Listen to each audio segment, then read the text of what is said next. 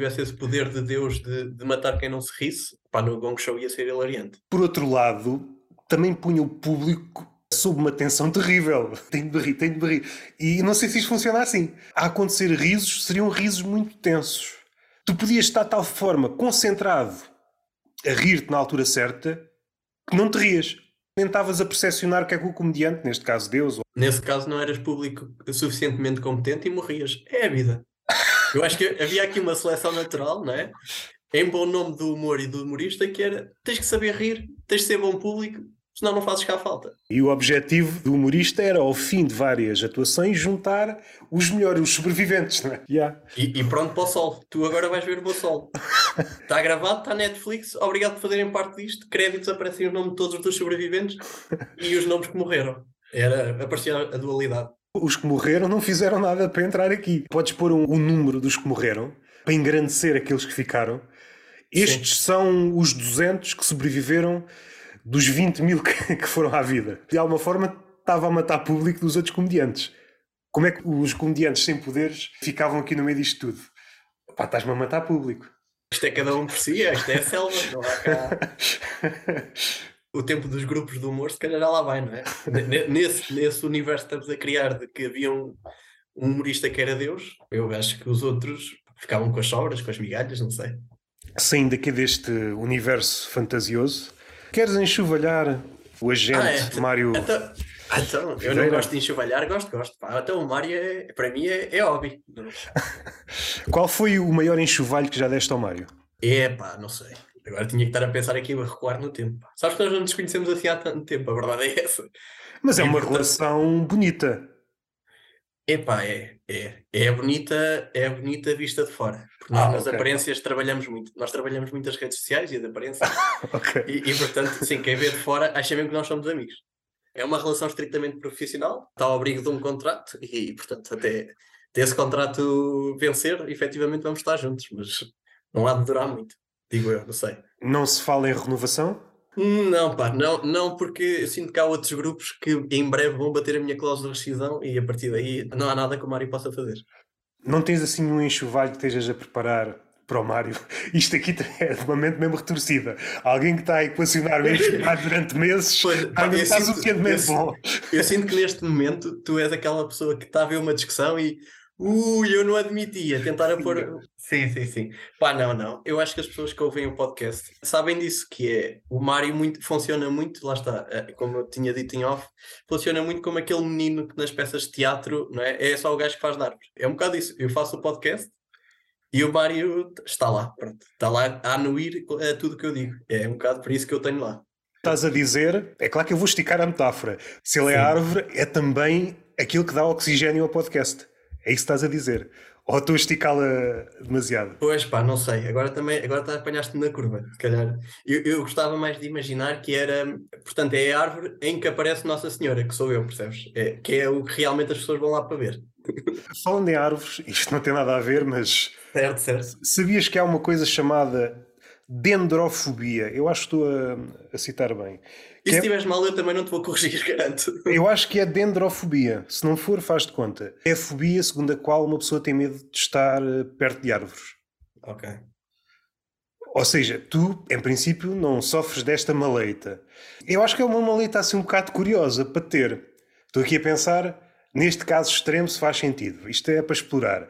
Um índio na Amazónia que descobre que tem medo de árvores. Vota, Vota Bolsonaro. Bolsonaro. Sim, sim, Votava, sim, não é? E agora está triste. Não, mas, mas... continua a votar. Ele pronto, não ganhou desta vez, está triste, mas está a fazer uma dança da chuva, lá o que é, para ver se Bolsonaro volta. Não, ele faz a, a dança do fogo, que é para queimar as árvores. Sim. Como a outra também não tem efeito. Ele sempre que vê uma árvore cair, fica todo contente. É o único índio Aliás, estão outros muito tristes e ele está lá a animar. Ele é tipo. Epá, não sei como é que funciona no hip hop, não me lembro do nome, mas é aquele que anima as pessoas, que está lá, não tanto para cantar, mas mais para animar o público, yeah, para dar yeah. protagonismo a outra pessoa ao lado.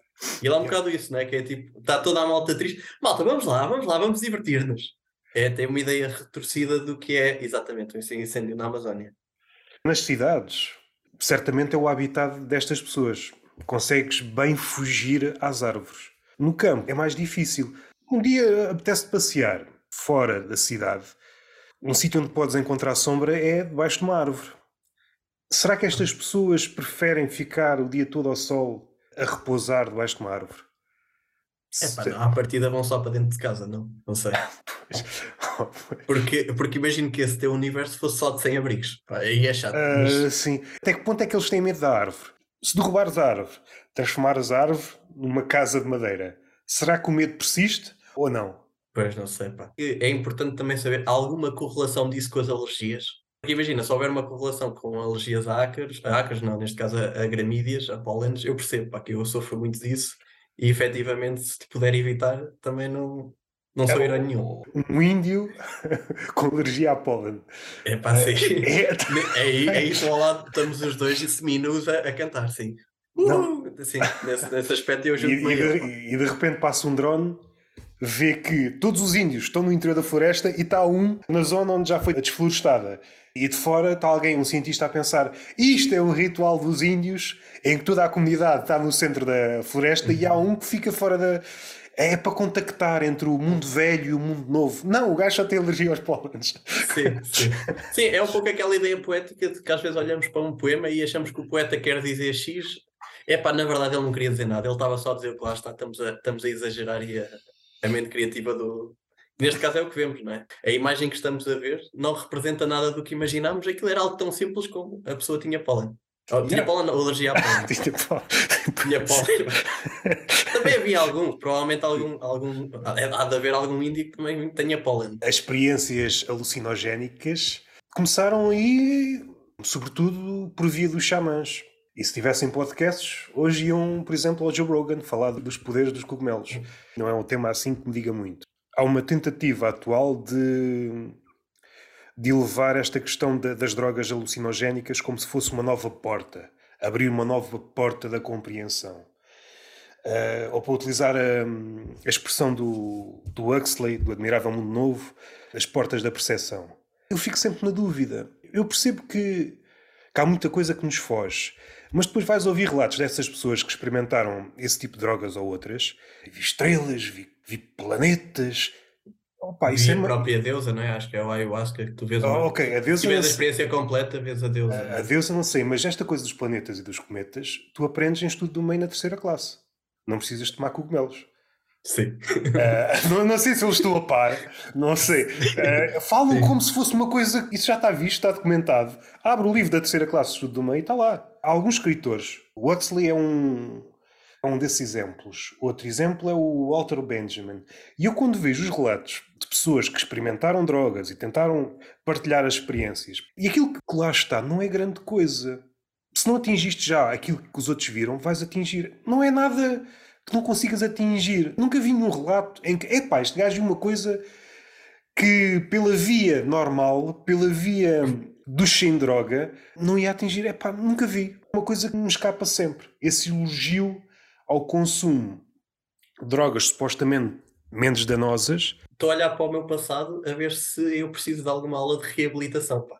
Eu acho que não, mas de repente eu acho que estás a fazer, estás a fazer um ótimo trabalho. Pá. Não, não, não, sabendo o que é que fazes a nível de trabalho, se por acaso estiveres a passar em secundárias, eu acho que tens aí um ganha-pão. Não sei, acho que consegues facilmente entrar no Ministério da Educação e dizer: Eu tenho este projeto, é isto que eu faço, são os meus 10 minutos, e, opa, e se não convertes pequenos gaiatos a, a, deixar as drogas leves dessa maneira, não sei, não sei o que poderás fazer mais. A outra versão desta história, estou-me a rir porque das últimas vezes que me abordaram, segundo esta, esta narrativa, foi um bêbado a dizer: Eu estava a ler já não sei o quê, vim-me com esta. Pois é engraçado as abordagens dos bêbados em relação aos sóbrios. O, o sóbrio tem sempre um prelúdio.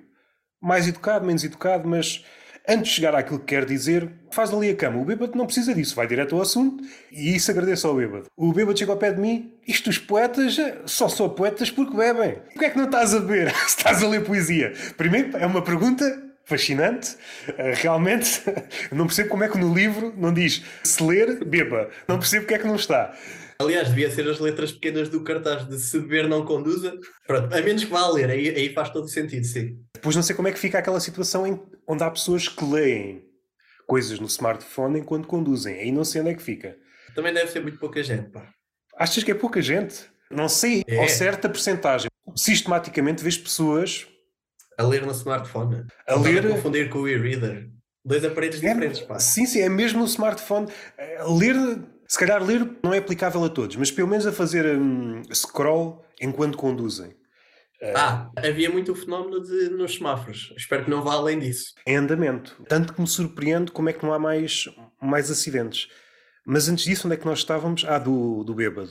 Espanta-me sempre, porque já não é a primeira vez e já ouvi isto por pessoas mais ou menos esclarecidas, mais ou menos sóbrias, de que a bebida influencia depois a capacidade ou o talento do poeta, do escritor, do artista.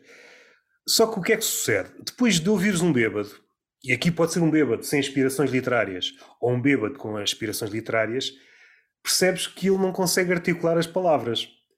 Ora, há aqui uma fragilidade no argumento. Ou então perguntas, mas a inspiração vem quê? Agora ou vem depois? É se tu não consegues articular uma palavra. Mas eu aí acho que eu dou razão ao bêbado. No sentido em que. Epá, isso é teu argumento, eu acho que o teu argumento. Não, no sentido em que o teu argumento parece frágil. Porque imagina, também dizem que fazer exercício, não é? Que faz bem para melhorar o teu raciocínio e seres mais rápido, etc, etc. Mas não é no momento em que estás a correr à partida.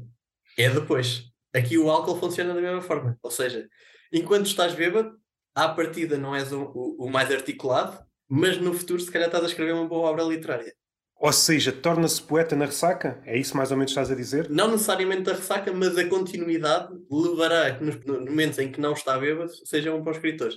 Ok, é uma teoria. Não estou certo disto, confesso. Mas... Não tem fundamento científico, pois não? Não, zero, não, zero, zero. E se estás à espera que eu traga aqui coisas com fundamento científico, lamento, não sou a pessoa indicada. Para isso trazes o Mário, que efetivamente é enfermeiro, e pronto, e, não, pelo menos nisso ele é, é competente. Mas tirando isso, efetivamente, eu estava só a desconstruir a tua, a fazendo analogia, a desconstruir o teu argumento de que a pessoa quando está bêbada não, não é mais. Mas a pessoa que faz exercício, quando está a fazer exercício, também não deve ser a pessoa mais articulada. Há benefícios no exercício físico. Permites que eu desconstrua a tua desconstrução? Epá, e vamos aqui, realmente aqui estamos. Força. É que, conhecendo o bêbado, não é um bêbado de elite. O bêbado de elite é bêbado e permanece bêbado e tu nunca conheceste sóbrio. Pode haver relatos. Este gajo um dia teve sóbrio, mas tu não sabes. Este, não sendo um bêbado de elite, conhece a pessoa num estado de sobriedade. E essa pessoa, num estado de sobriedade, também não é articulada. Já conhece a pessoa em dois estados. No estado de embriaguez, não é articulada, apesar de fazer o elogio da embriaguez, que lhe dá uma grande eloquência, supostamente, no estado de sobriedade. Continua sem saber articular palavras. Hum. Onde é que acontece aqui a inspiração divina? Fica difícil perceber. Onde é que ele é tomado pela musa e também que merda de musa é essa que escolhe um bêbado? Isto se calhar já teve um fundo de verdade Houve uma altura em que as musas se agradavam aos bêbados de taberna, era um dos poetas, no caso do Fernando Pessoa, muitas vezes visto à mesa a beber gin ou vinho ou seja o que for, e as musas andavam por lá, porque era costume dos poetas se encontrarem quase todos nos mesmos sítios. O poeta agora é mais hipster, é difícil de encontrares um poeta e as musas não dão com eles. Certamente estão de inspirar outras pessoas, não faço ideia de quem, hum, mas este elo de musa que inspira alguém e pessoa que procura a inspiração perdeu-se. Se calhar estou aqui a fantasiar, provavelmente. Pá, pois já me perdeste. Perdeste-me na analogia, pá. Eu fiquei na parte em que estávamos a falar do bêbado. Recuando, tendo estes dois estados, da sobriedade e de embriaguez, reconhecendo que não se sabe articular palavras, eu estou a dar o salto de uma coisa é saberes falar. No caso dele não okay, acontece okay. nem certo. no estado de sobriedade, nem de embriaguez. Ou seja, dar um salto aqui a, falar, escrita. É, dar um, falar, é uma coisa não, completamente diferente. Não num contexto de exponenciar o, aquilo, aquilo que já tens, mas de correção de algo que não tens. É isso? Yeah, é, essa, é, isso, é essa a diferença que estás a tentar. Isso parece-me quase um passo de mágica. Alguém que não sabe nada sobre uma coisa bebe algo mágico, neste caso álcool, e de repente és uma sumidade no assunto. És um escritor exímio, um poeta exímio. Está quase que... a raiar a magia. Sim, eu diria que aí não acontece. Ou seja, o que acontece é a exponenciação de uma qualidade que tu tens, mas que te restringes porque não tens confiança nela. Um pouco como aquele teu amigo que sabe inglês, mas diz que não sabe, mas quando bebe os copos já fala inglês com toda a gente. Okay. Ou seja, ele leva-te só para outro sítio, não, não propriamente correção. Ou seja, se tu não sabes articular uma frase, Não vais escrever nenhum, nenhuma obra literária quando estás bêbado, nem, nem se for um bêbado de competição, como tu chamas. Agora, se és alguém que efetivamente só não tem confiança, como te vai libertar e vai te desprender dessas amarras, efetivamente pode vir a, a surgir uma obra. Que tu publicas, também estás bêbado e não te lembres. Depois recolhes os, os louros mais tarde, mas se o editora estiver bêbado também, não há problema, que é uma cadeia. isso, é, isso, era muito agir, uma cadeia. Ou seja, aconteceu tudo porque efetivamente toda a gente estava bêbada e depois no é um momento sucesso. certo, à hora certa. Aquela frase comum de aquele chavão de foi, estava no momento certo, à hora certa, toda a cadeia, assim, isso era giro. Também era e depois a giro. apresentação era num festival literário. Os festivais literários já não são bem literários, são uma festa. Uma comitiva de bêbados que por acaso chegavam ali, esgotavam um livro, era um sucesso de vendas e ninguém percebia porquê. Esta cadeia Sim. de bêbados. Não sei, não sei se era aqui que tu querias chegar quando começávamos a falar de bêbados. E nem sei mas... porque é que viemos por aqui. Realmente fiquei magoado porque não conseguiste mostrar o quanto eu desgosto do Mário. É sim, é sim. Por acaso eu estava ah, à espera. Eu estava à espera que me conseguisses. Pois, é que eu acho que também é pouco. Acho que é pouco, pouco elegante, não é? Estar aqui a falar mal de colegas. Ou melhor, é, mais até quando isto seria punching down, sabes? Ou seja, de colegas minha vá que não vá, agora de subcontratados era chato. Bom argumento, podemos fechar o assunto. Não sei se era isto que esperavas. As pessoas não me conhecendo também vão ficar a achar que eu sou arrogante, pá, e eu sou tudo menos isso. Tens alguma banalidade, uma informação inútil que queiras partilhar? É pá, tenho, porque por acaso estivemos a gravar um episódio agora de manhã que envolveram outras pessoas e efetivamente a trocar bolas, é pá, deram-me umas quantas. Eu trago esta aqui para, para a tua plateia para ver se me conseguem confirmar isto, que era. Porque eu procurei na net e não há, não há evidência disto. Eu acho que a pessoa inventou, mas para se enganar. Imagina, sabias que dá para hipnotizar galinhas fazendo festinhas na, na barriga delas? No Alentejo havia um bom pessoal a fazer isso. É, pá, pois. Eu também sou de uma aldeia, pá. Queria aqui deixar evidente as minhas raízes humildes. Eu não sabia essa, pá. Porque eu procuro na net. Eu se calhar também tinha outros divertimentos na altura do que andar a fazer festinhas na barriga.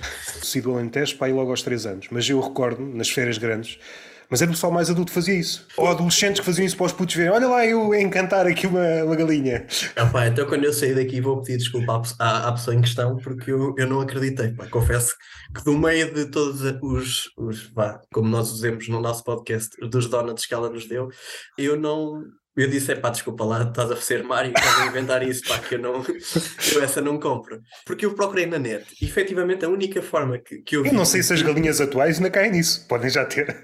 Ah, evoluíram, evoluíram. Não sei. Ou seja, evoluíram de dinossauros para galinhas, para galinhas que não são hipnotizáveis. Porque a única forma que eu vi, é, que aparece muito na net, é fazer um traço no chão e por algum motivo elas ficam hipnotizadas. E agora eu sinto que esta é aquela que tu não acreditas. Pá. Pois é, essa, essa aí não, não sei se acredito. Essa aí não sei se mas, acredito. Mas efetivamente eu procurei na net e o algoritmo devolveu-me essa. E não a de fazer festinhas na barriga. E então estou aqui num, num impasse, pá. Uma galinha mesmo do campo, eu não estou a ver uma linha parar uma galinha. Para elas é, é, é a linha, linha de partida. eu estou a imaginar as galinhas que por vezes andam à volta da casa da minha avó.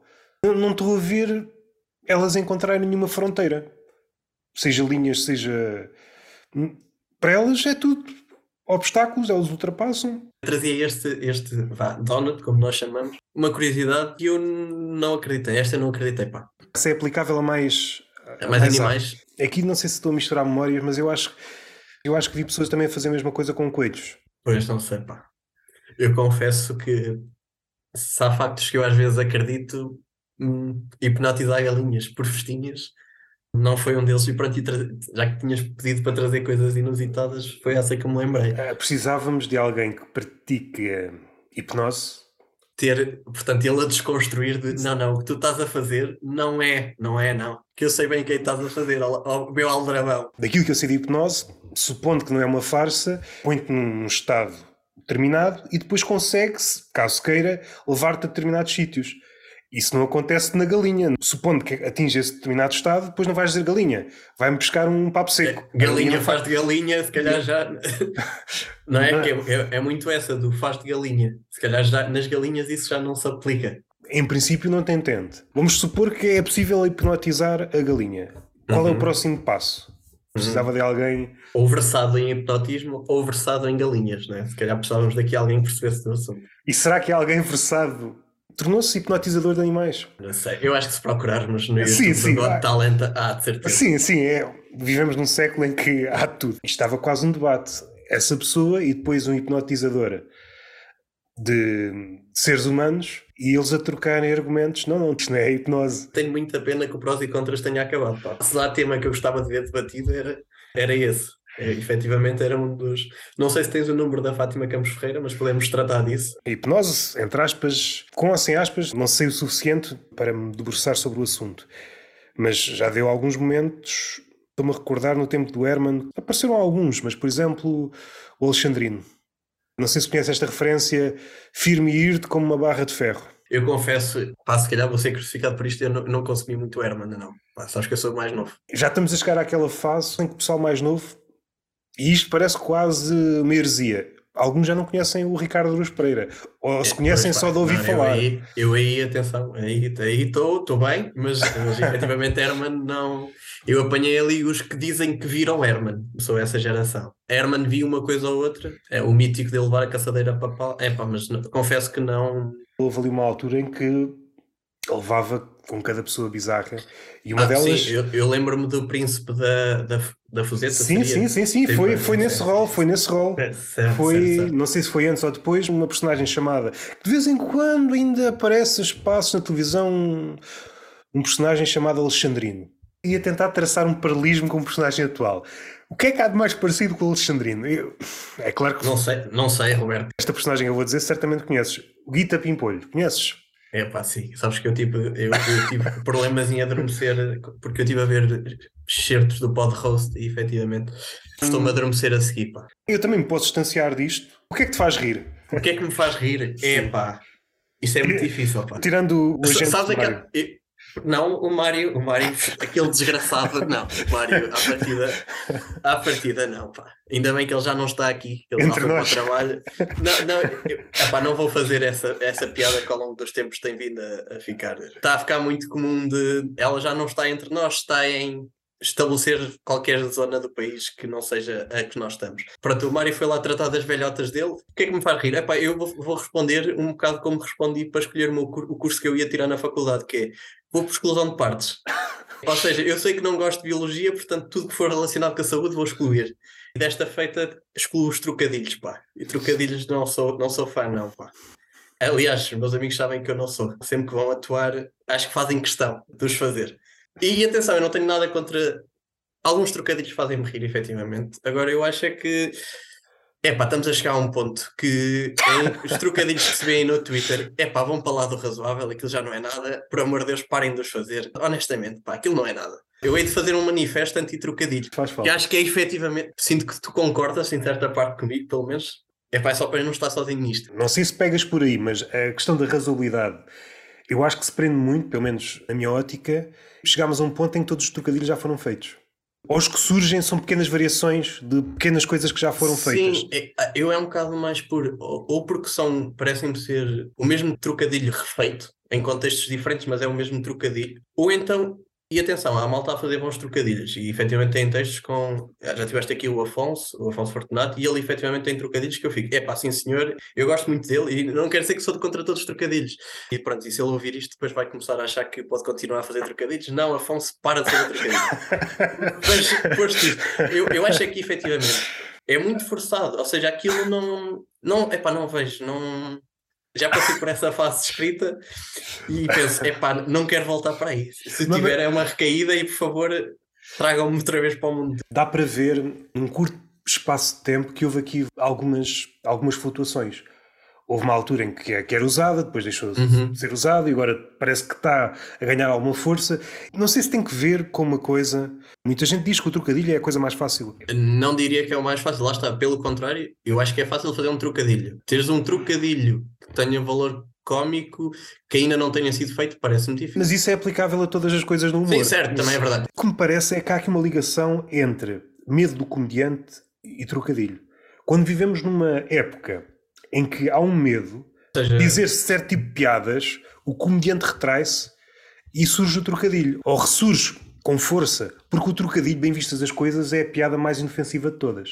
Se perdêssemos tempo, íamos encontrar aquilo que se ofende com trocadilhos. Tirando tu, mas na questão da ofensa. sim, sim, sim. Ofendeu-me. Vou já para o Twitter é, chorar. Em princípio, é impossível sentir-te ofendido por um trocadilho. Excluindo a parte criativa. É pá, isto não devia existir. não é uma atenuante, mas. Eu vejo o trocadilho como ferramenta, ou seja, há aquele truque básico de tiveste a dizer o teu texto, enganaste, as pessoas riram, tu já começas a fazer esse erro de propósito. Para mim, o trocadilho parece-me ser um parente não muito distante desse erro. Ou seja, é ali um erro, de, um certo erro no teu raciocínio, ou certo, neste caso propositado, para fazer rir. E é válido, naturalmente é válido. Agora, quando o teu texto é só isso, é pá, parece-me pouco, parece-me pobre. Texto que foi criado por um disléxico. O disléxico pode fazer trocadilhos. sim, de repente o disléxico vai bater muito no Twitter se criar Twitter hoje, pá. Sim, e, e, pronto, parece. São novos tempos. Eu, se calhar, basta, eu tenho um espírito muito antigo. Tenho um espírito muito antigo. Isso que eu e o Mário chocamos, porque o Mário é muito novo para mim. Pá, tem para aí menos de dois ou três anos e efetivamente somos gerações opostas. Que eu estou muito bem conservado, como tu podes ver pelo, pelo Zoom. Pá, mas isto tem, é espírito de 50 para cima, não. Em que situações é que percebes que és uma alma velha? Epá, não sei, eu não quero ir à discoteca, se calhar é, é, é, é o típico, eu vou usar aqui, pronto, isto, eu não quero parecer pedante, nem, nem eu, pois, é só não me sinto confortável e aprendi, epá, se calhar, de vez em quando é giro, epá, agora se eu vou sair todas as noites, que não sai, atenção, quero deixar aqui claro a minha entidade patronal que possa ouvir isto, que eu não saio todas as noites, mas efetivamente não tenho muito interesse em estar todas as noites a sair, a ouvir música que eu não gosto recorrentemente, ou seja, prefiro estar em casa, de jantar com os meus amigos e estar a conversar a noite toda a jogar jogos de tabuleiro. E não há assim muitas pessoas da minha idade que queiram fazer isso. Ah, felizmente tenho bons amigos, por um motivo ou por outro, gostam mais de umas coisas e de outras e eu posso ir adequando a isso, mas se calhar eh, não me vejo muito.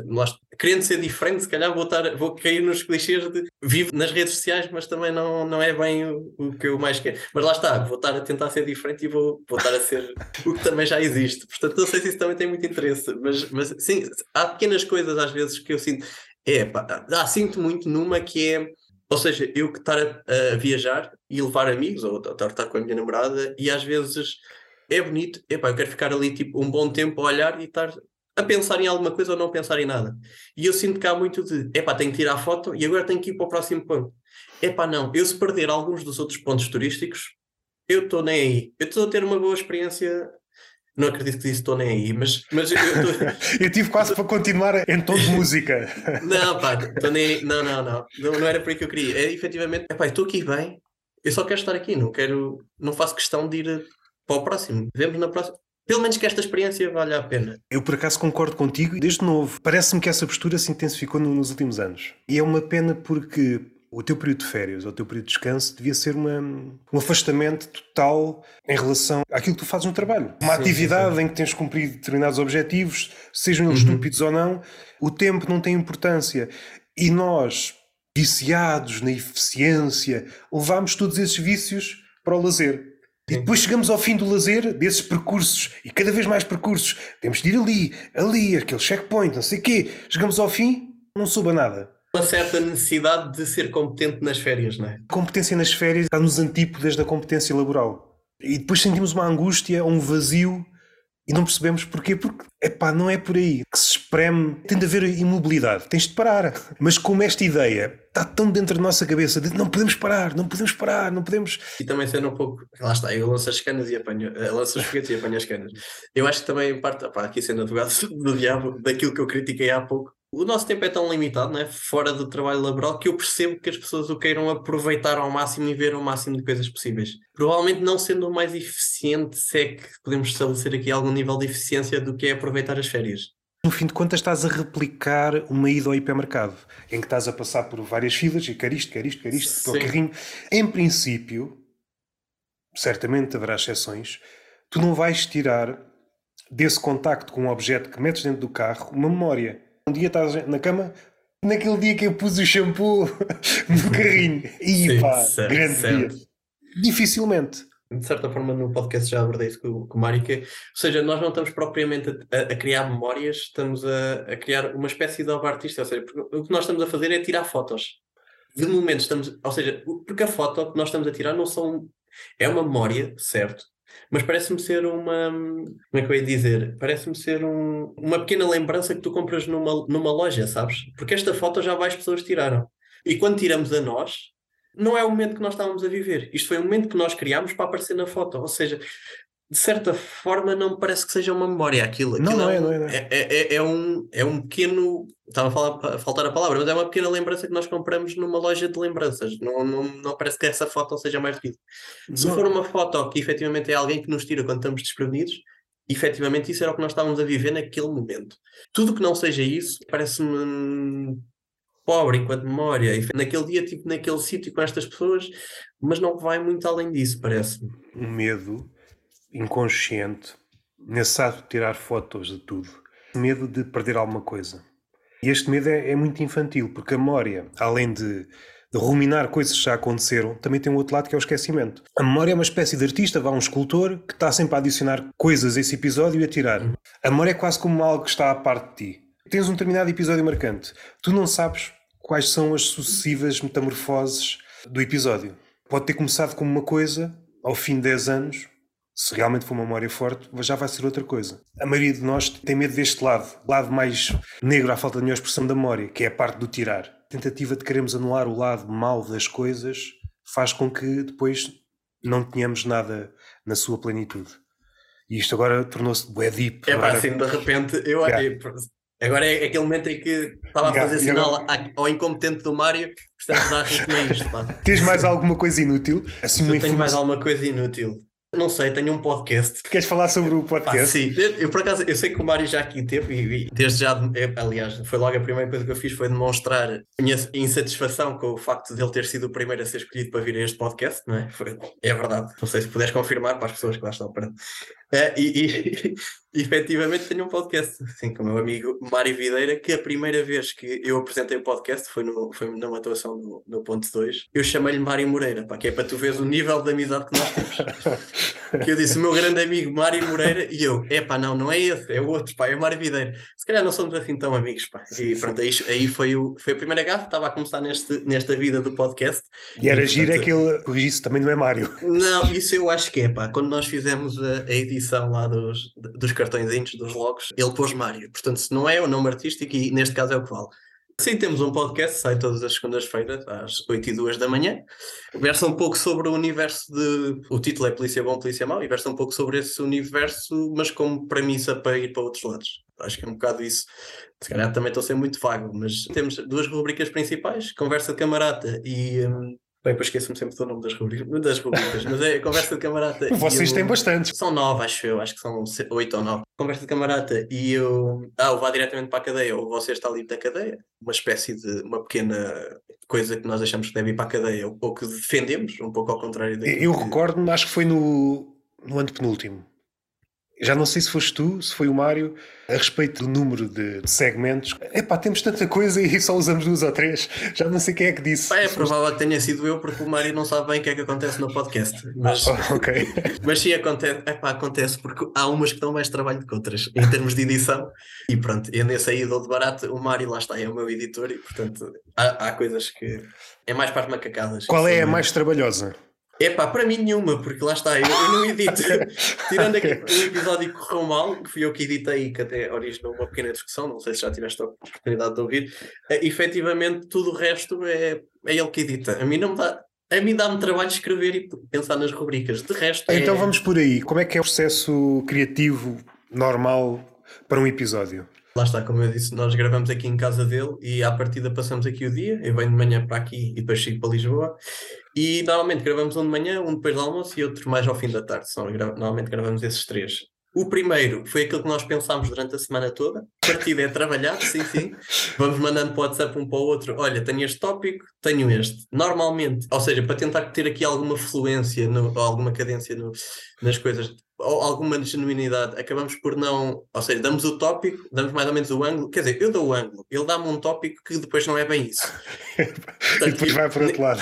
Sim, sim, ele, ele faz muito essas e depois inventa, inventa coisas. Ele é, é, uma, é, é, uma peça que eu nem digo nem conto. E, e, e pronto, eu, eu planei mais ou menos os tópicos, eu sou mais trabalho de casa, ele é mais. Sendo que, na verdade, depois concretizando, eu é que sou mais improviso do que ele, porque eu dei-lhe o tópico e ele pôde pensar enquanto que o dele eu tenho que estar a ver o que é que está a acontecer naquele momento. Ele é uma bomba prestes a explodir e se explodir eu tenho que saber fugir. É um bocado. O segundo episódio, normalmente, é aquele que depois do almoço estamos assim um bocadinho mais agastados e, portanto, menos energia. O terceiro é o que apercebemos que o segundo tem pouca energia, logo bebemos café para ter mais energia, voltamos. Portanto, é pá, de três em três semanas podem não ouvir o podcast. Acho que é, é isto que eu tenho, é o repto que eu tenho para lançar. Não é que não sejamos mal, é mesmo que estamos cansados. Pá, é aqui, sendo muito honesto. É, yeah, yeah. Isso, é, isso, isso, às vezes gravar muitos episódios num dia tem, tem dessas coisas. Pode pode originar, por exemplo, um terceiro muito bom. Antes de gravar o primeiro, fazemos sempre um pequeno momento de troca de bolas, só para ver se sai alguma coisa e estimularmos um pouco a mente. É a primeira coisa que fazemos e testar, enquanto estamos a testar o som e não sei o que, continua a ser mal, porque o, o Mário pronto, é editor, mas também não é assim tão bom. Efetivamente é, é, algo que temos de trabalhar e que ainda não acertamos completamente, apesar de acho que já melhorámos bastante uh, em relação a primeiros episódios. Enquanto estamos a testar isso, estamos a, a trocar algumas bolas e estamos a, a, tentar estimular-nos um bocadinho para estar mais soltinhos no, no podcast. E depois há um pouco isso, uh, temos cada rubrica, uh, temos os tópicos, algumas são meio surpresa, porque também vivo um pouco disso, da surpresa perante o outro. É um bom indicador, se o outro rir à partida ali qualquer coisa, depois é um bocado de conversa acerca desses tópicos que preparamos e, algum improviso, depois trabalho de edição, porque há muito lixo que depois acaba por não sair.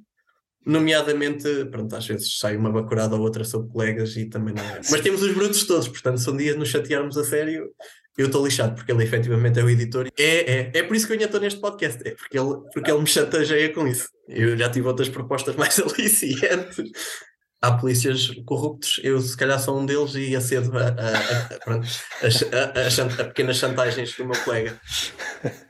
Portanto, malta, se quiserem saber coisas sobre o Mário, olha, eu não posso. Lá está, por isso é que eu também não estou aqui em sede própria, posso fazê-lo aqui, não posso bem, porque eu não sei até que ponto ele, ele não, pode, não pode responder yeah, pode de uma forma imprevisível que esteja fora do meu controle, sim. Pessoa para isso? Vingativa? Não, ele é um coitado, pá. Realmente, ele é bom moço. Eu, eu, ah, pá, eu bato muito dele, mas ele é bom moço, pá. É, ele tem uma coisa, pá. É, mas isso é às vezes é moço... é lixado. Eu sei que não é, não é o formato que é expectável associar às, às, obras de qualidade. Mas, por exemplo, nas novelas, às vezes há o ah. coitadinho e depois vai saber no fim, é, é a mente brilhante por trás não, de um esquema qualquer. Neste caso eu vou ser muito honesto. Pá. Eu, eu sou, portanto, eu sou, a haver um polícia mau sou eu, garantidamente, não é? E a haver um polícia bom é ele, pá, porque pronto, eu comecei a organizar uma noite mensal em Oliveira de Frades e efetivamente ele foi uma das pessoas que eu convidei, pá, naqueles dias precisava lá de uma árvore novamente em palco e aquele cabrão, pá, eu já tinha feito uma, uma vez organizar uma noite de stand-up para de celebrar o meu aniversário, que era basicamente os meus amigos da vida com os meus amigos da comédia. É pá, e o cabrão? Foi aí que eu o conheci, na verdade. Pronto, é uma curiosidade, eu conheci-o numa noite que eu organizei stand-up no meu aniversário e pronto, desde aí que não nos largamos. É pá, e ele tem uma coisa que é: eu acho que os meus amigos gostam mais dele do que de mim, pá. É a sensação com que eu fico. é, lá está, nessa noite que eu organizei em Oliveira de França, ele entra em palco. Estava toda a gente já com o homem, pá. E eu, não, não, vocês conhecem bem a mim, pá. eu é que organizei isto, não é? É Ruben Marques convida, vocês conhecem a mim e vocês gostam é do outro, pá. E eu fico muito triste com isso, pá. É, Ao mesmo tempo, contente porque, enquanto produto final, é pá, se eles gostarem dele, à partida gostam do, de onde eu estou. Eu acho que é uma perversão também do que é avaliar a arte, porque lá está, de repente, o menino que faz de árvore é o mais importante e é o que as pessoas mais valorizam. É, pá, no capítulo avaliar a arte, sim, atualmente, estava a pensar se as peças de Shakespeare têm uma árvore. Supondo que o Romeu e Julieta têm uma árvore no fundo. De repente ninguém está a reparar no Romeu da Julieta, estão a aplaudir a está lá no fundo, quietinha. Ah, também não quero estar aqui até ao episódio, até ao fim do episódio. A falar de árvores, não é? A falar de. Árvores, sim, é, era mais falar do Mário, mas de árvores, de árvores está, estou a brincar. Pai, não, eu gosto muito dele, pá, acho que dá. tirando, tirando, pronto, e, e, e, essas quesílias é, é, é tudo para. Não percebe-se que. Construção artística. Vocês têm uma relação sólida e passa a não ser que sejam atores, mas nota-se, eu, eu, eu acho que isso, isso nota no, no, podcast tem uma química muito boa. Não, eu podia, lá está, em termos de, de ser ator, eu ia dizer atuar, mas de atuar bem, uh, efetivamente eu podia, tinha capacidades em termos de atores de, pronto, de fingir essa, essa amizade, mas ele, ele coitadito, ele não, pá, por isso é que tem que ser, isso é que a amizade tem que ser genuína, senão, senão não... Ok, ok se eu tivesse alguém que soubesse escrever sketches comigo, se calhar já teríamos feito, já teríamos feito isso. Já teríamos feito isso. Uh, é uma boa ponta. Um, quando conheceste o, o Mário, e porquê o podcast? Era uma coisa que já tinhas na cabeça? Ponderaram ah, outras coisas. O meu primeiro contacto com o humor é para também não estando aqui a recuar a, a, aos meus 13 anos ou o que seja, mas eu na faculdade eu comecei a escrever. Comecei a ver muita coisa e comecei a escrever. Apesar de ter feito começar a fazer stand-up em outubro de 2021, ano e qualquer coisa, ou coisa que valha, já escrevia se calhar há mais três ou quatro. Lá está, falta de coragem ou o que seja, nunca me... E pandemia, acho que também aconteceu isso. Não deu para fazer. No momento que comecei a fazer é um bocado de, ok, já estou no stand-up, estou a fazer, apesar de ainda não ser nada por aí além, mas a melhorar, o que é que eu posso fazer mais? Comecei nas crónicas, que é algo que eu gosto bastante. Crónicas para o Instagram ninguém lê, pá, é, é, infelizmente. Não sei se estás a par. Foi acontecendo aos poucos. Sempre gostei muito de crónicas. Lembro-me de estar no secundário e, e, aparecer no livro português um texto de Ricardo Pereira e eu estava maluco com aquilo. É isto que eu quero estar que esteja no livro português. O que é que se pode fazer? Posso fazer um podcast? Sim. Mas que Vou ser eu a falar sozinho? Não me faz muito sentido. Se já estão no stand-up, apesar de obviamente estar longe de ainda estar no nível que eu gostaria de estar ou, ou de, de, já ter feito o que quero fazer. O que é que posso explorar mais? Efetivamente, podcast é uma valência. Ou seja, foi um bocado pensar num formato que fosse um pouco experimental e que desse para experimentar várias coisas e ao mesmo tempo que diminuísse o trabalho necessário. Ou seja, eu posso escrever uma série, sim, está bem. E onde é, como é que eu vou fazer? Enquanto que se fizer, se calhar, uma radionovela, se calhar dá menos trabalho ou seja, sendo um, um, projeto diferente, mas os guiões, já posso ir explorando a escrita, que é o que sinceramente me atrai mais, é escrever e não propriamente. Não vou mentir se disser que gosto do reconhecimento, mas efetivamente escrever, a, a parte criativa, e depois também é um bocado escrever sozinho é aborrecido, pá. Não, não, acho, acho que todos passamos por isso. Ter alguém de quem gostas e de conversar e com o teu natural, foi o que aconteceu com o Mário quando eu pensei que trocar bolas é uma coisa natural. Estou com um amigo, é pá, eu disse amigo sobre o Mário, minha não. Uh, mas efetivamente estou a trocar bolas e estou a ter uma conversa normal, mas é o nosso normal. E isso é giro, é engraçado. Epá, agora para mim também um bocado. Eu acho que o formato podcast ainda é uma novidade, ao contrário daquilo que muita gente diz, e muita sim, gente sim, aqui, sim. estou a referir-me aos humoristas, já é um sítio muito povoado. Principal, principalmente disso, em Portugal, mas... se calhar tem 5, 10 anos, no máximo. Há comediantes que dizem que, que há muitos podcasts. Primeiro, não há, mas mesmo que houvesse, Aqueles que aparecem rapidamente desaparecem. Aqueles que ficam, já perdi a conta, aqueles podcasts que eu ouvia e desapareceram, ou ficaram logo nos primeiros, ou não há muita gente que se mantenha. Não há muitos humoristas. É, sim, mas eu também não sei até que ponto o interessante é, é continuar. Eu e o Mário estávamos a pensar no podcast, pensámos logo que há, há dois grandes formatos, não é? Há a conversa e a entrevista e há o que é uma só uma pessoa a falar durante 20 minutos, meia hora. Melhor, achamos que se fosse para fazer isso, não teria assim tanto interesse na medida em que nós também não somos assim tão interessantes. Uma compensação de acharmos que não somos assim tão interessantes é não mexemos só com o conteúdo, vamos tentar mexer com a estrutura. E no que tentamos fazer no nosso podcast é um bocado isso. Há de passar sempre muito por isso e, e alguns dos episódios que já saíram e que sairão são brincadeiras com a estrutura. Sim. Tentando explorar eu... As, as, várias vertentes. Lá está, é uma questão de ser experimental e queremos passar por vários tipos de podcast que existem. Eu há bocado disse sim, não concordar com o que tu disseste, não são interessantes. Sabe? Mas é, não tendo a notoriedade suficiente, quer queiramos, quer não, por vezes não tem que ver com a qualidade do comediante, tem que é, ver com, sim. com a notoriedade que tens e de repente chegam pessoas, independentemente do teu valor ou não. Ao contrário daquilo que às vezes soube, muitas vezes que o humor funciona muito à base da meritocracia e ser muito democrático, sim e não. Ou seja, se alguém tem notoriedade nas redes sociais, que seja, por qualquer motivo, assim que entra no humor, ela não foi fazer bares 5 minutos, ela foi encher o Coliseu. Nesse aspecto, não me parece que o humor seja democrático. O, democrático seria: queres fazer stand-up? Tudo bem, vens comigo, vamos fazer todos 5 minutos. Quem efetivamente for bom, vai fazer os teatros, vai, ou, ou faz o baixo se for aquilo que tu entenderes. Agora, se tu ganhas notoriedade ou seja, eu percebo, obviamente, se fosse eu a ter notoriedade nas redes sociais, eu ia utilizar isso. Não é isso que está em causa. Agora, efetivamente, em termos democráticos, ok, tu queres fazer uma coisa diferente do que estás a fazer, é impossível, eu sei, né? mas em termos idílicos seria isso. Seria esquecer tudo o que tu tens no YouTube, tudo o que tu tens ou no TikTok ou o que seja, e vais começar a fazer stand-up como os outros, como um perfeito sentido, que não é possível. Ou seja, a tese de, de, do humor ser democrático não, é? não me parece que seja inabalável. Se estendermos essa lógica para todas as artes, essa frase já foi usada para todas as artes. A literatura é democrática. É?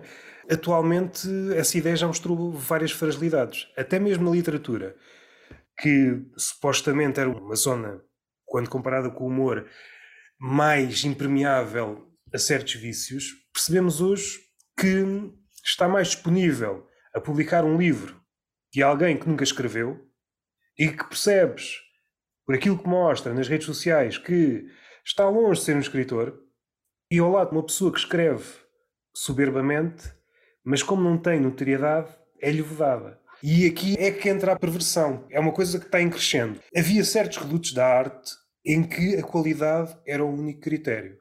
E agora Sim. está a perder peso, para não dizer que está a ser completamente desconsiderada. Aquilo que realmente Sim, importa hoje, não estou a dizer que é para todas as editoras. Não é tanta obra, é mais a personalidade que está é. por trás dela. E isto... Porque efetivamente isso é que vende e não tanta obra o humor, aquele sentido que estás a dizer, por vezes estica-se e é já uma palestra engraçada. Sim, mas podemos é já... falar em, em, em, sentido lato de criação artística, não, não necessariamente humor ou que seja. A escrita parece-me que é um bocadinho mais fácil de avaliar neste sentido. Ok, tem um lado sempre subjetivo, mas parece-me uhum. que, diante de uma obra com qualidade, é difícil fugir. Nós estamos já num patamar diferente, não é ter ou não qualidade. A pessoa nem sequer tem obra, nunca escreveu.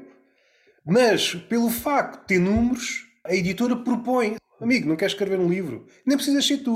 É alguém que escreve para ti. Não queres fazer um número, não queres vir fazer cinco, e, não queres vir fazer um solo stand-up. Não sei se a comédia já está a chegar a este ponto, mas a completa perversão de tudo. O que importa são os números. Tens ou não qualidade, não interessa nada. Põe pessoas a escrever para ti, simula que estás em palco, a tua cara é que vende. Eu tive essa consciência pouco. De vez em quando passo na Ticketline só para ver o que é que lá há. Na categoria stand-up, epá, está lá uma youtuber. Sinceramente, opa, não é por mal, não, não me lembro o nome dela.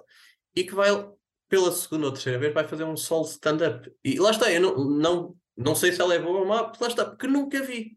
E nesse sentido, será? Ponho em causa, não, lá está. Também não queria estar aqui a parecer a pessoa que parece ressabiada ou o que seja, mas não me parece que ela tenha feito o percurso normal de quem está a começar no stand-up para fazer um solo. É, é só isso que eu ponho em causa. Não, não... Mas lá está, não sei, nem sei se ela é boa ou não. Haverá certamente pessoas que dão esse salto e são boas. Alguém que não teve nada naquela área e é a própria editora que devia ser a peneira para separar o trigo do joio. Escreve, eu não sei escrever, não te preocupes, a gente arranja alguém para escrever por ti. Isto é a completa perversão de tudo. Sim, uh... sim, sim, sim. Lá está, em termos daquela noção romântica do que é arte e do que deve ser arte, sim. Parece-me ser uma total. É porque. Está, a dizer, uma total perversão. De... Se realmente isto ganhar ainda mais peso, vai chegar a um ponto, se é que nós chegamos já em determinados redutos, em que a qualidade é invisível. Alguém com muita qualidade, se não tiver números, não chega. A dificuldade é ter os números. Depois de teres os números, podes fazer o que te apetecer. Neste parece-me que atualmente podes fazer o que te apetecer. As pessoas estão lá, as pessoas vão te seguir para algum mérito tiveste, obviamente, para chegar a esses números, queiramos quer não, seja algo que nos interessa ou não, mas se a pessoa tem aqueles números e se agrada a tanta gente, a partida teve algum mérito. Não descarto isso. Descarto é que efetivamente, fazendo um pequeno paralelismo com o mundo empresarial, ou seja, se o teu pai, o seu pai, neste caso não é teu pai, é, ou seja, o teu pai é o dono da empresa e tu, tu podes ter muito mérito enquanto gestor, mas partiste de um sítio que as outras pessoas, calhar, não partiram. E neste caso é um pouco, fazendo o paralelismo, é um pouco isso. Não é o teu pai, mas era tu noutra área que não o humor ou o que seja, tu tinhas muitos seguidores. E isso é que te fez poder estar nesse, nesse patamar de humor. Não necessariamente tu seres bom no humor. Zonas menos democráticas do que o humor. Se a democracia é, é o, é o melhor sistema dos menos maus, ou, sim, ou a expressão, é, a partir do humor é isso, é também o, é o melhor, é o melhor sítio, é o sítio mais democrático de entre os sítios que não são assim tão democráticos. Vai beber à, àquilo que lhe rodeia se a sociedade está a caminhar para aí, se no limite, aquilo que há pouco estavas a dizer, youtubers de topo, chega a um ponto em que os números legitimam tudo. Fazia sempre reacts. Atinge 2 milhões de subscritos ou subscritores. Olha, apetece-me ser músico, apetece-me ser escritor, apetece-me ser tudo. E aqui é que está a perversão que nunca houve em lugar algum da história. Aqueles números transformaram aquele comentador mesmo no papel comentador, até podes criticá-lo no sentido, será que é um comentador? Às vezes é só abrir a boca e fechá-la. Transformou num Leonardo da Vinci. Ele de repente consegue fazer certo, música, certo, livros, certo. tudo o que ele quiser. Sendo a venda a divergência aí para o Leonardo, parece-me é que o Leonardo tinha de provar que era bom em tudo, enquanto que neste caso é tu já és tudo e não tens de provar propriamente nada. É, parece-me ser aí. Sempre a relação de, efetivamente é uma pessoa que faz muita, que está em muitas áreas, mas lá está, o, O Da Vinci efetivamente era bom na pintura, era bom na, na, em todas as criações que ele tinha, porque provava constantemente que era bom naquelas várias áreas. Seja na pessoa, seja no público, seja depois às vezes nos críticos, que isto acontece às vezes num crítico de um filme, é o estatuto dos números. É como se muitos números fosse sinónimo de qualidade. Pode ser que uhum. sim, pode ser que não. Uma música qualquer ou num vídeo de YouTube que para ti é uma merda e tu dizes que é uma merda. E depois alguém responde: Como é que pode ser uma merda se tem estes números? Não estou a dizer que o que diz que é uma merda tem razão, mas supondo que tem razão, esse argumento dos números não é válido. Não quero utilizar aqui o exemplo, porque houve aqui um episódio em que foi quase a conversa toda a falar sobre o Hitler. Cá de sair com o Jorge é, pá, Gonçalves. Não. Para mim não contes com isso, pá. O Jorge também é de uma raça que eu. Partindo do princípio que o Hitler tinha nascido numa época em que o YouTube estava em força, ele tornava-se youtuber, atingia grandes números, começava a fazer as coisas que estão nos livros, mas depois dos argumentos dos adoradores do Hitler, tu não vês os números dele, ele faz reacts a isto e aquilo, Sim. não pode ser mau. Tu vês os números, estás com inveja. O Hitler, como qualquer, se olharmos para qualquer, um, qualquer dos casos mais chocantes, olhando para o passado, não é? Tudo teve muitos seguidores.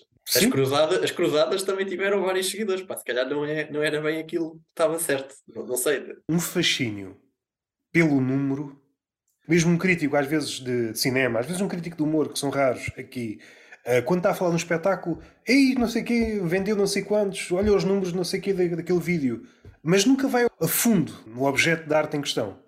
Tem estes números, é bom, pronto, está feito.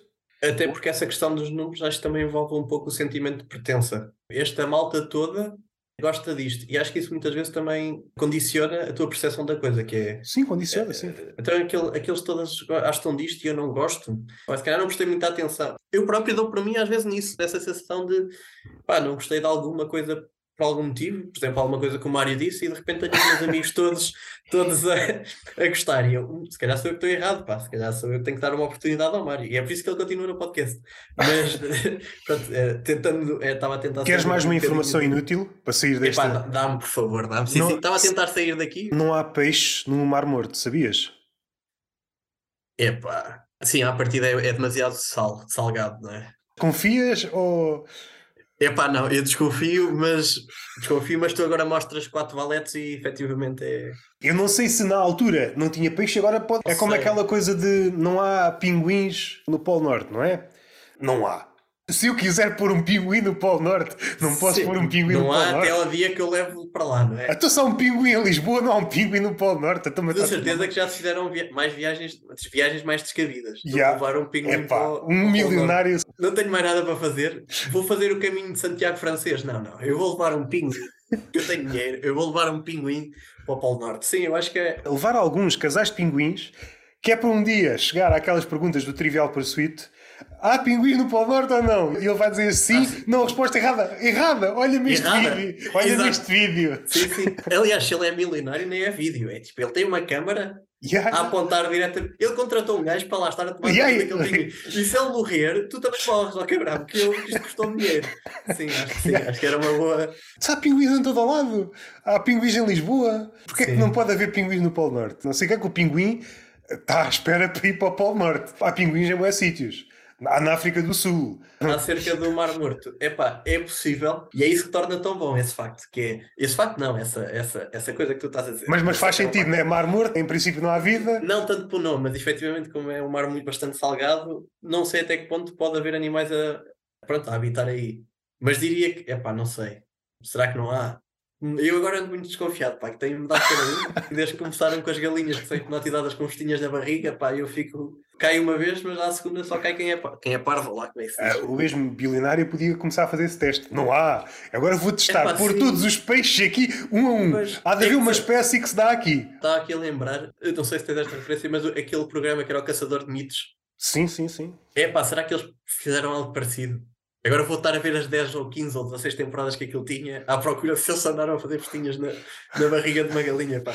Que era tipo, imagina, era, apesar de eu não trabalhar, isto é gozar com quem trabalha, de repente eu estava a fazer esse trabalho de casa, que era, estou a ver 10 temporadas ou 16 temporadas disto para confirmar este facto e poder fazer uma piada acerca disto. É. Isto não é o nível de profissionalização que se espera do podcast que eu tenho, para não sei o que é que é. Como é que encontras um especialista Há pouco tivemos aqui a matar o hipnotizador uh, e, e certamente. Mas já que estamos em Polo Norte, epá, eu dou Polo Sul, que é a Antártida, não é? Também tenho um facto sobre isso que também opa, descobri agora. Vai aparecer no podcast que gravamos hoje, mas, mas enfim. Este só há de bem... sair daqui para a dois meses, pronto, uma coisa pronto, assim. Pronto, então depois vão ouvir o episódio 15, acho eu. Não, são todos, na verdade, e procurem onde é que eu disse isto. que, que efetivamente, sabes que 3% do gelo da Antártida é mijo de, de pinguim, pá. Isso confere alguma tonalidade em específico? Torna-o mais azul, também, menos azul, mais branco? Eu, eu, só vi que aparecia na net okay. esse facto e uh, disseram, vi que existia na net, acreditei. É todo o trabalho de pesquisa que esperam de, de um humorista ou de um aspirante a um humorista. Pá, também não esperem que eu esteja aí a vasculhar os livros todos à procura disso. Quando fui para escolher o curso, eu excluí biologia, também foi para não ter que fazer uma. Não, só que faltava agora saberes sim, aprofundadamente sim, as características do misto do pinguim também. É pá, sim, mas eu só me lembrei que poderá ser uma das, das principais causas do, de gelo, não é? O xixi à partida é quente. Logo, se 3% do ah, gelo. É quente. Eu estudei muito pouca biologia, pá. E então, a nível de xixi, muito pouco mesmo. Será que é quente? Na Antártida pode ir até, por exemplo, sei lá, menos 50 graus negativos. Hum, será que faz talagmites? Ou estalactites? Nunca sei bem. É pá, não se. Vá, supondo que tens razão e, o... e a urina é quente. Isso não devia atrair os animais? Porque é a única coisa quente que há Sim, portanto, os pinguins foram os responsáveis pelo, pela chuva dourada, foi? foi os primeiros. Sim, de alguma forma. Todos os outros animais que percorrem a Antártida, supondo que o pinguim é um animal com mais população na Antártida, supostamente uhum. deve ser, não estou a ver outro. O urso polar não Sim. tem mais espécimes que o pinguim. Fazem uma espécie de peregrinação à procura do calor, neste caso, o mis do pinguim. É pá, sim. não sei se é uma imagem muito bonita, não sei, pá, o podcast é teu também, na verdade, não é? Eu vou, eu vou para o meu fazer o que me apetecer e tu ficas aqui com isto, portanto. Pois, tu é não sabes, sei. Tu é que sabes o que é que queres manter aqui. Gosto muito do pinguim, por acaso é uma criatura. Não está no meu top, mas tem assim algum carinho. Mas por algum motivo em específico. A transição de ser um ser atabalhoado em terra, um ser gracioso na água. Ah. Uh, ninguém dá nada por ele num determinado contexto. Mas se ele for para o contexto ideal, água, então modifica-se. E eu acho que isto é uhum. bonito. É o mesmo que alguém okay, desajeitado tá. na vida e de repente sobe a palco e pensa, epá, este gajo brilha. Há esta transição de uhum. palco, sítio normal e agora havia um pinguim que faz stand-up e, e, ficava isto tudo muito complicado. Esta transição é um animal que custa a andar em terra, é um água, um torpedo. É pá, sem giro. Se não soubesse a parte da água, dissesses, dissessem, ah, este também anda na água, este bicho. Se expectável, lá. se o gajo não sabe, custa-se a mover, repente, a água não é um nadador exímio. Não, não. De repente, há a pergunta de entrevista de emprego: com que animal te identificas? Eu tenho uma nova resposta, pá. que é, eu sou o pinguim, pá. Eu gosto muito do pinguim porque o pinguim é uma pessoa que num, num ambiente, não é? Um ambiente está mal, mas depois procura um meio em que ele é o melhor. E é isso que eu faço todos os dias da minha vida. Eu tenho nova resposta, pá. Obrigado, Roberto. Para procurar emprego, é isso, pá. E suspeito que o entrevistador vai gostar dessa resposta. Não sei porquê, mas parece que sim. Eu, por acaso, pá, posso-me gabar que desde que saí do curso fiz duas entrevistas de emprego e nas duas entrevistas queriam ficar comigo. Acabei por optar por uma delas. Mas eu sinto que agora, é pá, eu vou ser o Messi das, das entrevistas de emprego, pá. É tudo meu, percebes? Não sei se no humor vai resultar, mas tirando isso. Qual é o animal que eu gosto mais? Assim, agora de repente, há um animal que me mete muito respeito e que é a orca. Várias características que são risíveis por um lado, são cruéis por outro. Por exemplo, uma orca consegue matar uma baleia muito maior do que ela, porque sabe organizar, tem ali um espírito de crueldade. Seja o único animal que se aproxima do homem mata uma baleia maior que ela só para lhe comer a língua. E isto tem graça, não é? Tem graça, mas é cruel da mesma, não é? Organizam-se várias orcas. O que elas gostam nas outras baleias, que é a língua. Não sentes que há pouco humor sobre animais? Sinto. Apesar de ser um universo que tem muito para explorar. É uma cena eu... que eu gosto muito. De orcas agora não estou a ver assim nenhuma piada para fazer. Epá, olha, tenho mais um facto sobre animais, na verdade. Também vai sair num episódio que gravámos hoje. Epá, olha. Isto, isto. Na verdade, escusam de ir ouvir o próximo. Escusam de ir o episódio 15. Yeah. Não. Este sai depois. Sim, sim, certo, certo. Um... Sabias que os pandas, não é? Um animal em via de extinção, se tiver gêmeos, opta por ficar só com um. Há uma razão biológica, na verdade. Eles não são atrasados mentais, acho eu. Às vezes é parece. Porque imagina, é um, os pandas já têm problemas em relacionar-se para ter. Pronto, têm problemas de apetite sexual, acho eu. Acho que é o que se costuma dizer. Sim, tem, tem assim. Que, é, que é parte da razão de, de eles estarem em via de extinção. E não só isso, como se tiverem gêmeos, como a mãe, a mãe panda, só tem capacidade de amamentar um, opta por escolher um deles e amamenta, porque senão vão ficar os dois fracos. Então tem a necessidade de escolher um. Epá, eu achei isso muito curioso. No meio selvagem, normalmente a prole há sempre um que se perde, um, vários, sim, não é? Vários. Sim, sim, não há aquilo que acontece no meio doméstico em que um cão, caso de onde queira e não morra uhum. algum com alguma deformação, consegue ter todos os cães. Isso não acontece no, no meio uhum. selvagem. Se a mãe tiver fome, come logo dois ou três, só para abrir o apetite. Na última vez que fui ao Jardim Zoológico, os animais que me surpreenderam. Houve dois, foi o, o pelicano e o rinoceronte. Eu não estava à espera que fossem tão grandes. O rinoceronte, ok, já sabia que era um animal grande, mas não estava à espera que fosse tão grande. Uhum. E o pelicano, idem. Eu sabia que era uma ave grande, não estava à espera que fosse aquela ave gigante. Estavam os rinocerontes como se fossem hipopótamos. Estavam debaixo d'água e uhum. os hipopótamos fora e assim, graças e não, não é assustador como um bicho daqueles pode sair do meio da água de repente, não é? Mas estás a dizer que... que é um hipopótamo ou um rinoceronte? Animais no geral que podem estar debaixo da água e na terra, pá, isso não é assustador. Ah, é, isso. Imagina, eu adoro Portugal porque à partida os, os bichos que estão na água, eles não vêm cá para fora, pá. Ou se vierem, não são assim tão. Não seria uma surpresa mais uma vez o bilionário que está encarregue pôr animais onde eles não deviam estar. Apetece-me ir para o part... E à partida não é o hobby mais extravagante que um milionário pode ter. Ele às tantas já fez tudo o que queria fazer. Sim, Continua sim. a ter dinheiro. O que é que eu vou fazer? Vou pôr animais onde eles não deviam estar. Eu acho que até podíamos criar aqui um passatempo que era milionários, era, tinha que ser milionários, não é? e ver qual era, qual era o milionário que conseguia estragar o dinheiro em coisas mais absurdas. Criando assim postos de trabalho, não é? As pessoas vão estar a fazer isso, e à medida que estão a criar esse, esses postos de trabalho, estão a ajudar essas pessoas, porque está a haver transferência de dinheiro, levando assim a maior equidade no mundo. Se isto não há de ser o novo, o novo manifesto do, do Partido Comunista, para não sei o que é que eles estão à espera. Eu, falem comigo que eu escrevo Marx, não, Marx, Ruben Marx, é isso que vocês querem, pá. Num cenário em que saísse o hipopótamo das águas, estou a pensar, por exemplo, sei lá, no Douro. E aqui havia duas leituras possíveis. Alguém que era um ignorante e por exemplo, estava numa das margens, uh, um piquenique, por exemplo, e via um animal daqueles e fugia, porque ele não tem estudos para saber se aquele animal devia estar ali ou não, não devia estar. E depois o biólogo. O biólogo, à partida, sabe que não há hipopótamos no Douro. E ele sai um hipopótamo das águas. Ah, isto é uma brincadeira! Os hipopótamos correm a 50 km por hora.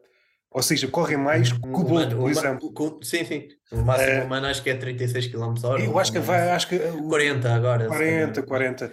Mas acho que mais do que isso, o nosso corpo não está, não está, ou seja, não está possibilitado de fazer mais. É, tipo, vai se desintegrar ou algo do género. É? sim, sim. Faz tudo. Eu, por acaso, quando olho para um hipopótamo, nunca lhe daria essa velocidade. Não é expectável ver um bicho, eu acho que pode chegar às duas toneladas, conseguir atingir essa velocidade. Aquela frase do conhecimento é poder. Neste caso, eu acho que a ignorância é poder, porque o ignorante ia fugir logo e o biólogo, não, isto é mentira.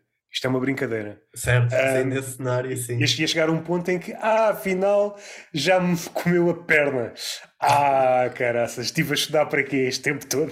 Afinal, há ah, hipopótamo. Mas será, mas será que, será que esse biólogo não saberá também as fraquezas do, do bicho? Que é tipo, se eu lhe fizer festinhas aqui, ele fica hipnotizado? eu acho que no caso do, do hipopótamo, acho que o hipopótamo é mesmo daqueles animais mesmo lixados Está bem que são canguinchas, eu acho que bastava meia dúzia de pardais, eu perdi a luta. Pois, sabes que eu aplico isso aos cães, que é, se eles são mais pequenos do que eu, eu gosto muito deles. Se eles são maiores do, do que eu, hum, se eles me conseguem pôr as patas nos ombros, eu fico. Hum. Mas sabes que, relativamente aos cães, não sei quais são as tuas experiências, mas. Até, até ver, são, é. são todas boas, sim aquilo que me é dado ver é que quanto menor for o cão, mais terrível ele é. Normalmente os é, cães maiores são mais. Pelo menos a experiência que eu tenho, todos os cães grandes normalmente são calmos. Daquilo que eu tenho visto e dos é, que pá, eu tenho tido. Mas uh... os pequeninos, eu acho que num ringue, eu e um, e um caniche, pá, eu acho que Olha que não outro, sei, olha que não sei. Achas? Eu acho que tinha mais medo de um gato, por exemplo, que isso é que é animal ah, yeah. diabo, do que de um caniche, pá. O caniche, eu, se tu rosnares também, não sei se tens essa experiência. Ele, ele também se caguincha um bocadinho, que ele baixa a bolinha. Agora, se ele te põe as patas nos ombros e se te vira a ti, não sei se fazes alguma coisa. Sim, também há esse lado, ok, estava a descartar esse lado, o lado da basófia dos cães. Há cães é. que, como nunca chegas a vias de facto, não sabes se ele uh, ia saltar para cima de ti ou morder-te. Isto for é... um evento pay-per-view, é pá, eu meto-me já no ringue ou com o Mário ou com o cão, é, é indiferente. Eu, para mim, é, o que é, que tinhas mais medo? O que é que tinhas mais medo? Um, oh, cão claro ou do...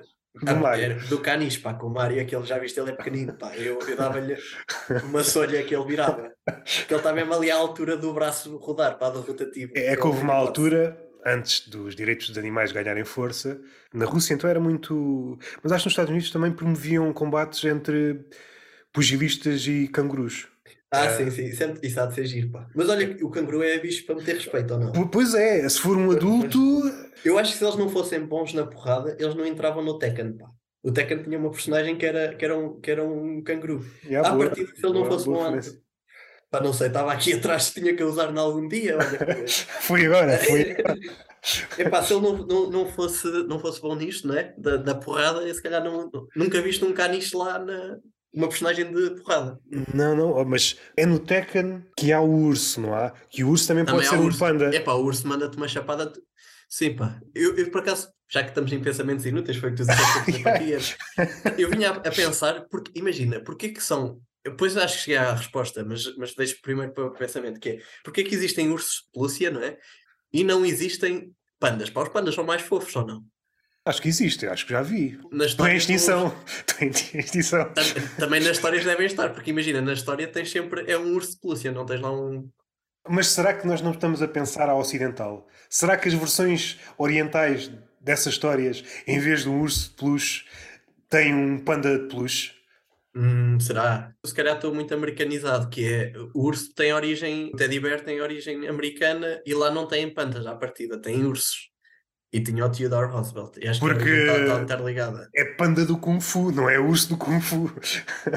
Por exemplo. Mas, mas não são urso de pelúcia. É uma coisa para andar à porrada, que também é meio. Certamente há merchandising do panda de Kung Fu e há um panda de peluche do panda, panda de Kung Fu. De certeza. Sim, mas é residual face aos ursos, pá. É isso que eu estou a dizer. Mas, e, e lá está, é para andar à porrada. Isso até é meio humor.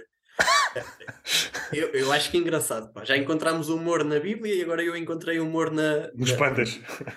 Não no, no, nos peluches. Uh, mas tirando isso, pá, é mais eu fácil. Acho, eu acho é curioso. Eu acho é curioso porque é que não é o, o panda. O panda é mais, parece-me ser um bicho mais fofo. Agora ia utilizar esta expressão porque a disseste, mas não faz ia dizer que o panda estava americanizado.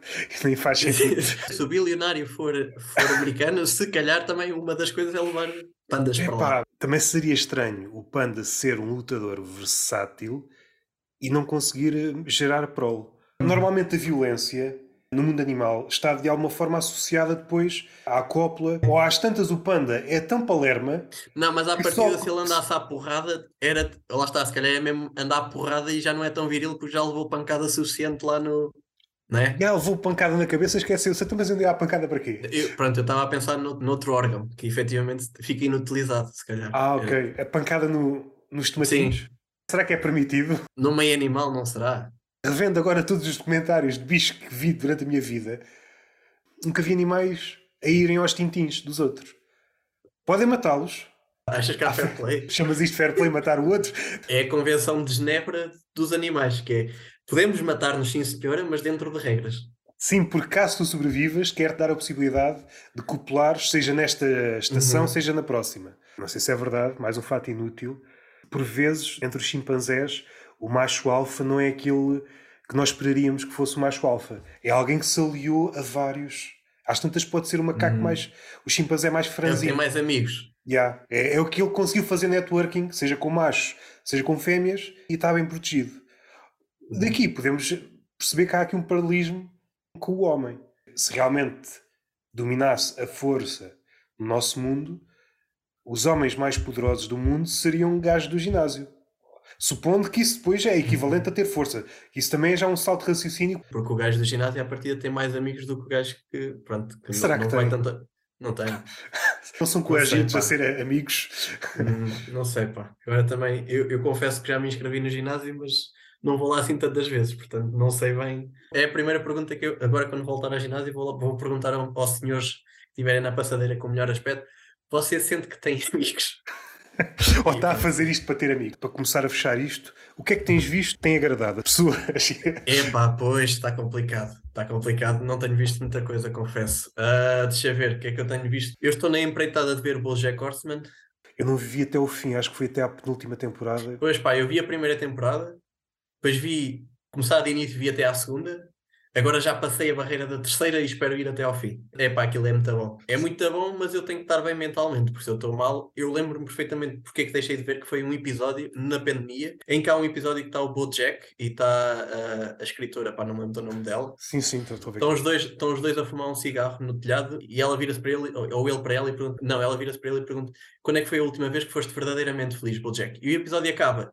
E eu, não, não, vocês não me podem dar destas, pá ao mesmo tempo, acho que também é por isso que a série é, é, é diferente e vale a pena ver. Porque mexe ali numas entranhas que o humor normalmente não vai muito para lá. O humorista normalmente fala muito disso, mas fora à parte do stand-up. Não sei está se mudar, foi o, mudar, essa série foi o, o rastilho da mudança. E lá está, eu espero que não seja uma daquelas séries em que eu estou a elogiá-la à terceira temporada, estou a recomendá-la à terceira temporada, a Netflix pega naquilo e a partir da quarta é um, é um lixo autêntico. Espero que não seja uma dessas séries. Pode acontecer com esta série, como é uma série em que apresenta uma nova forma de ver, daqui a uns anos vai, pode parecer hum, gasta. Vai existir muita gente, e já está a acontecer, muita gente vai ver a série. O exemplo melhor deste fenómeno é este é um filme mais antigo, mas é o sétimo selo do Bergman, em que pela primeira vez aparece a morte em forma de, de pessoa, de personagem. Nunca ninguém tinha pensado desta forma. Daqui para a frente, o que não faltam são séries, filmes, programas de animação em que há uma personagem que personifica a morte. E eu parece-me que é o que vai acontecer com esta série. Nesse processo de que efetivamente o humorista está mais sensível e aborda, não diria necessariamente, mas aborda, começa cada vez mais a haver humoristas a abordar o, o tema da, do problema psicológico. E outra coisa que eu gostei muito em Bojack é o humor literal com os animais, pá, eu adoro isso. Dos paparazzis serem os abutres, da empregada do café ser uma vaca e pedem um, algo, um milkshake ou o que seja, e ela faz cara de zangada, é pá, isso, isso diverte-me bastante. Sim, sim, sim, é, tem, tem esse lado, sim. E às vezes mesmo coisas não ditas. Agora não me recordo assim nada, mas sei lá, pássaros a, voarem, a baterem, coisas Sim, o baterem Mr. Peanut, Peanut Butter, que é, que é um cão, e está sempre bem com toda a gente, que é tipo mesmo a, a cão. Pá, eu, eu, gosto muito desse. desse sim, sim, pá, sim. Há ali qualquer coisa diferente que me chamou a atenção. Epá, e assim de repente acho que é o que eu tenho visto mais recorrentemente. Sabia que essa pergunta ia ser feita e que podia me ter preparado. Epá, podia, mas. Mas, mas, mas, mas focaste tudo no. Até porque, epá, hoje são os que, lá, o que é mil episódios que já tens. De, de, não sei, estou a tirar Daqui, mas... daqui, ainda não chego aos 100, salvo erro. Ok, ok, mas já fizeram recomendações que efetivamente eu provavelmente ia fazer porque eu ainda não vi assim. Pá, havia algumas coisas, mas não, não vi assim. Se porventura voltar, epá, vejam o solo do João Pinto, é inacreditável. Epá, honestamente, já ter visto bastantes solos, é, foi o solo para mim. O João Pinto, portanto, acho que não. Mas efetivamente gostei muito, gostei muito e acho que vale a pena. Não sei se ele vai voltar a trazê-lo, mas se tiverem essa oportunidade, é pá, vejam, vale, vale muito a pena. É um dos melhores a fazer eh, atualmente em Portugal. É pá, sim, eu tive a sorte das primeiras noites que vi quando me mudei para Lisboa. Foi uma noite de pastilhas que era na Padaria do Povo e vi nomes que me dizem bastante. Vi o Miguel Neves e o, e o, e o João Pinto, que eram efetivamente dois nomes que eu queria, estando em Lisboa, queria ver e apanhei-os logo na mesma noite. Pá, vi Marcão, que é inacreditável. Pá, eu na, na, brincadeira com ele digo sempre que ele é o meu mentor, porque faz aquilo que eu gostaria de fazer bem. Ou seja, as premissas dele, mesmo que sejam negras ou de haver negro, ele vai para um, para um estágio de nonsense e esse parece-me um exercício interessante. Não estar a querer chocar, é ir. Estou a começar no choque, mas vou-vos levar completamente para, para o que não é choque. Ou seja, não é partir de algo que estamos bem e vamos para o choque, é o contrário. É vamos pegar no choque e vamos desconstruir isso. E ele faz isso na, na perfeição. Conheci o Pedro Correia, está a aparecer e, bem. Uh... É verdade, fez-te uma pergunta.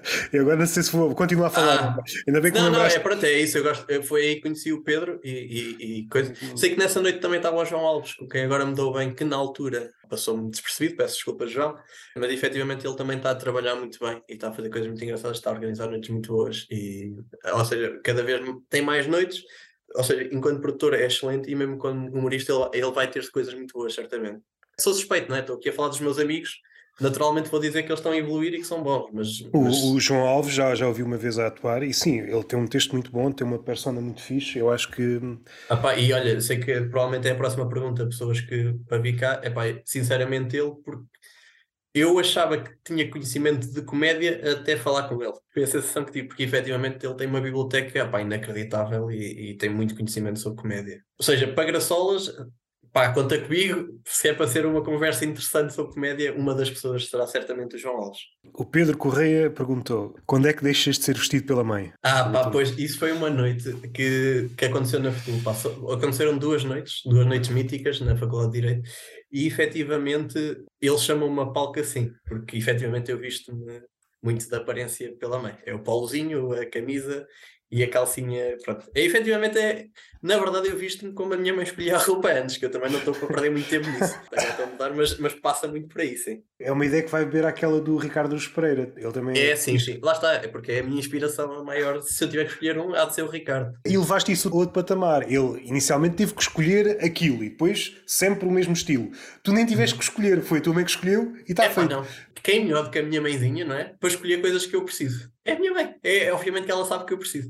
E depois eu gosto de dizer que é a mestre do João Pinto. Pá. Eu sou o único humorista de Portugal que usa mestre do João Pinto. Que é a roupa de LinkedIn, como ele diria. Portanto, portanto, efetivamente, eu acho que. Realmente vou tocar nessa pergunta. Se quiseres dar nomes, já disseste uma, sim, o João. Sim, o João, o Pedro, o Pedro também há de ser uma pessoa interessante, até pelo progresso que ele está a fazer. Pá, diria que o Zé Maria Simão também é, é uma pessoa muito boa para cá trazeres, até porque parece-me que ele tem um pensamento um bocado às vezes diferente. Às vezes não é a versão tão romântica do que é o humor. E efetivamente ele está muito forte, está com beats muito fortes né, no stand-up.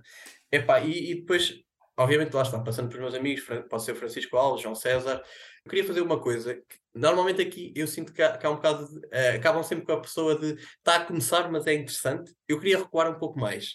Ou seja, ainda não começou, mas é interessante. Pá, não sei, queria, trazia essa para ser um bocadinho diferente, que se chama de João Matos. Pá, eu não sei quando é que ele vai ganhar coragem para ir a palco, não sei se alguma vez vai ganhar ou coisa, mas efetivamente foi a pessoa com quem eu comecei a escrever e ele, é pá, é muito engraçado, quebra. Ah, mas, uma... mas isso aí já tem uma cena, mesmo que nunca chegue a subir um não, palco, ele, já tem esse lado vai... da escrita. Não? É? Algumas pessoas têm esse fascínio, mas assim que sobem um palco, ou às vezes até mesmo só na prática do guião, depois percebe, ah, afinal é outra coisa. Não sei se ele subirá a palco, certamente escreverá coisas, eh, até porque ele está na, na área da publicidade e, e, mais tarde ou mais cedo acabará por fazer coisas no humor também. Epá, não sei se me esqueci de alguém. Epá, se esqueci, opa, olha, mandei mensagem que eu depois menciono no meu podcast. Tem, não sei, não sei se tem mais, não há de ter mais ouvintes, mas, mas epá, olha. Já tinha falado com o teu colega agente para não voltar a mencionar o nome dele aqui, já foi mencionado. Não, mas voltas a dizer que o Mário é meu agente, é pá, desculpa lá, eu deixo de ouvir o teu podcast, pá, isto não é assim, também, para me ofender, não é? Um dia, caso vocês quisessem, fazíamos aqui um podcast a três. É pá, sim, parece-me bem. Ou até podemos fazer a ideia de Salvador, que é duas partes, não, se calhar também. Não, não sei, podia ser giro, sim, sim, sim. É, é, até porque eu aqui nunca testei essa dinâmica, a três, seria uma coisa completamente diferente. Se há a dupla que tu devias convidar, é pá, se não somos nós, quem será? Últimas palavras. Queres dizer alguma coisa ou alguma coisa que ficou por dizer? Uma palavra de incentivo. O que seria eu estar a dar incentivo a alguém? Pá, eu não sou ninguém, não é? Tô, também estou a começar. Tô, tipo, há um ano nisto, não, não sou ninguém para estar a dar conselhos. Queres é, motivar pá, alguém? Também podes ir por esse motivar. Lado. Oh Mário, para de fazer humor, pá. Por amor de Deus. É que tu és horrível. Pá.